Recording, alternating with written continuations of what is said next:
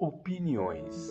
Ai de vós, quando todos os homens falarem bem de vós, pois dessa forma os pais deles faziam os falsos profetas. Lucas capítulo 6, versículo 26.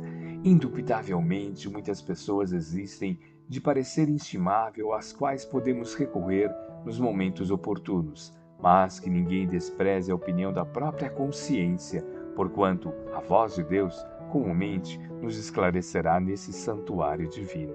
Rematada a loucura é o propósito de contar com a aprovação geral ao nosso esforço. Quando Jesus pronunciou a sublime exortação desta passagem de Lucas, agiu com absoluto conhecimento das criaturas. Sabia o Mestre que, num plano de contrastes chocantes como a Terra, não será possível agradar a todos simultaneamente. O homem da verdade será compreendido apenas em tempo adequado pelos espíritos que fizerem verdadeiros.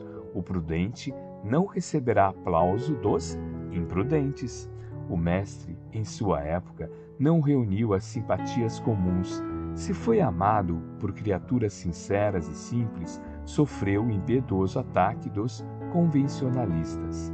Para Maria de Magdala, era ele o Salvador para Caifás, todavia, era o revolucionário perigoso.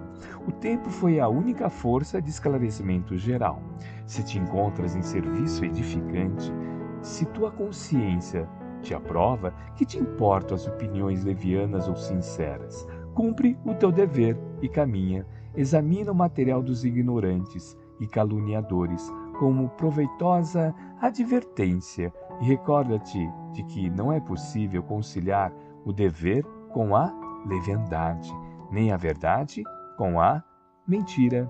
Emmanuel, psicografia de Francisco Cândido Xavier, obra Caminho, Verdade e Vida, capítulo 80.